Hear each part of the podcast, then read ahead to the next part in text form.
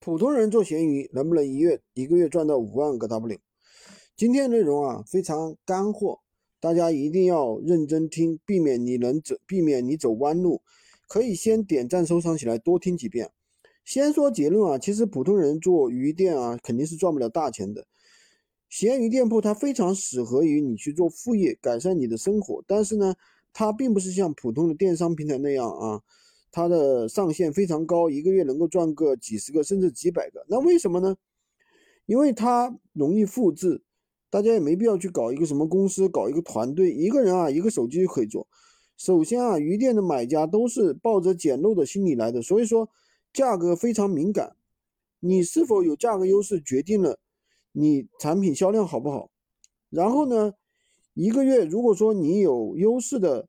卖家优势的货源，你就可以超过百分之六十的卖家出单，自然不在话下，还是比较容易的。但是呢，利润真的比较低，容易复制是它的优点，也是它的缺点。只做一个账号啊，其实费不了多少时间。做好一个账号之后呢，一定会再开另外一个账号，这才是成熟的卖家。你会发现，很多卖家其实他们都是多店铺运营的，虽然说。这样做呢，竞争也大了。如果说你做两三个店铺的话，普通人已经是天花板上限了。那一个人一个月赚一两个 W，其实已经够呛了。那怎样能做到更高的收入呢？有的人就会去组建自己的团队，扩大收益。大部分人其实最后啊，都是以失败告终。做好一个号和做好一百个号完全是两个概念。个人做的是账号，团队做的是管理。团队的操作其实很简单，关键是让员工能够很容易的跟着你干。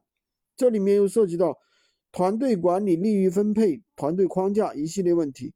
如果你没有任何的管理经验，不善于学习，我觉得你还是老老实实的做几个个人号，做个副业是比较合适的。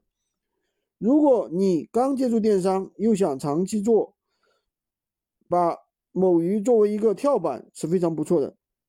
它其实运营逻辑跟大部分电商是类似的，你可以把它作为一个简化版，非常适合新手弯道超车、快速起步。我总结了一套闲鱼快速上手笔记，评论区可以找我领取，加我的微，在我的旁边，我的头像旁边。